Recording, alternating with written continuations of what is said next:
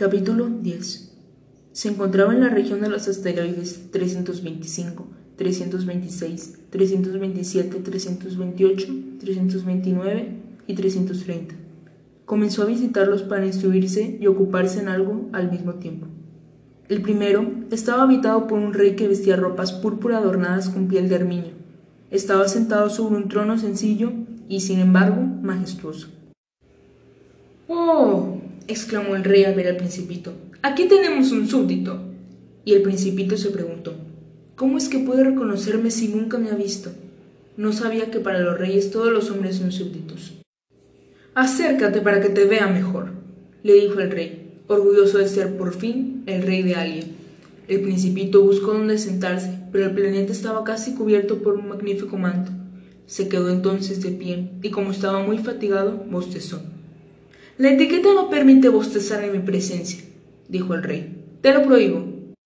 No he podido evitarlo, respondió el principito muy confuso.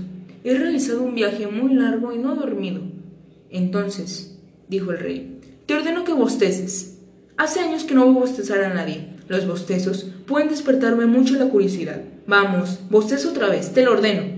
Ya no puedo, me ha cohibido, dijo el principito ruborizado. Hmm, respondió el rey. Bueno, te ordeno que tan pronto bosteces como que no bosteces.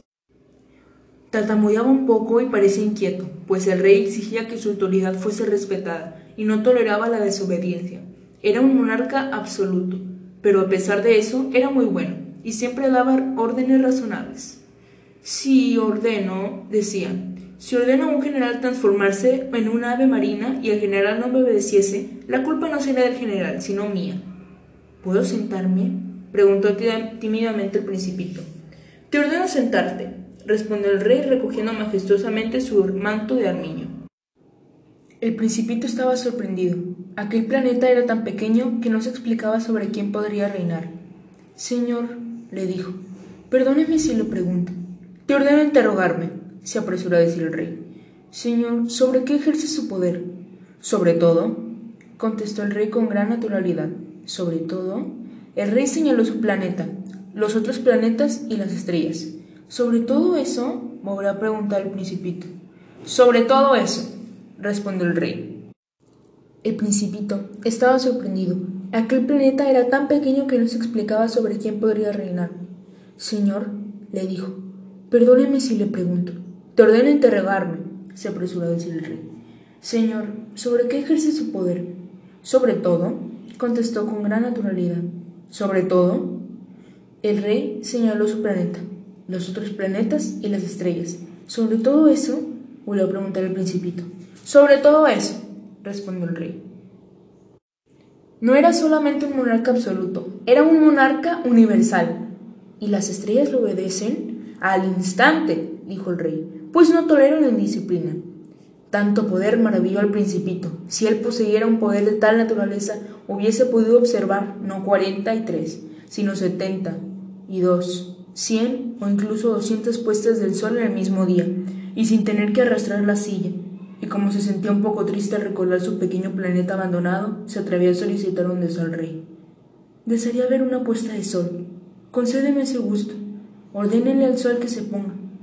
Si ordenara a un general volar de flor en flor como una mariposa o escribir una tragedia o transformarse en ave marina y el general no me obedeciese, ¿de quién sería culpa? ¿Mía o del general?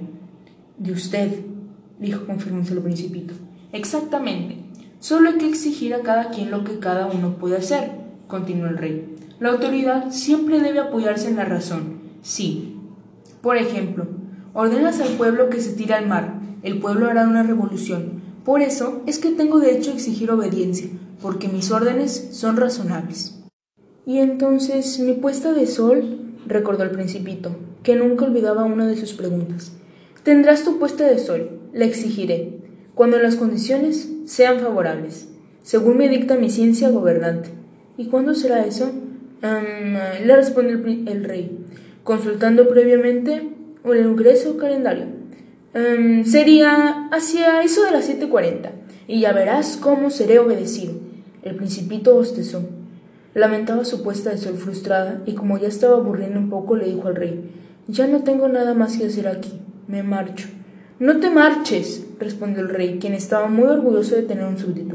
No te vayas. Te nombro ministro. ¿Ministro de qué? De, de justicia. Pero aquí no hay quien juzgar.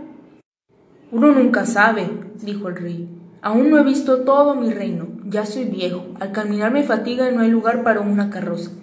Yo ya he visto, dijo el principito que se inclinó para echar una ojeada al otro lado del planeta.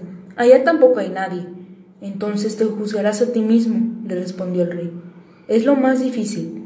Es mucho más difícil juzgarse a sí mismo que juzgar a los otros.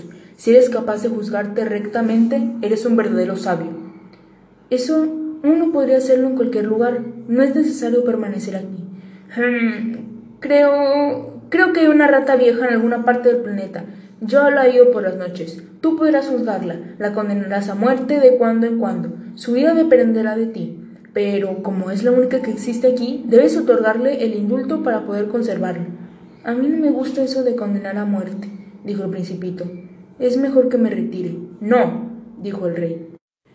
Pero el principito, que ya había terminado los preparativos del viaje, no quiso disgustar al viejo monarca y dijo si vuestra Majestad deseara ser obedecido puntualmente, podría dar una orden razonable.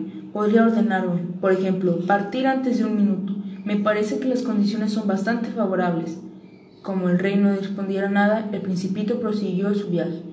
Entonces te nombro mi embajador, se apresuró a gritar el rey. Tenía un aire de gran autoridad. Las personas mayores son muy extrañas, se decía a sí mismo el principito durante su viaje.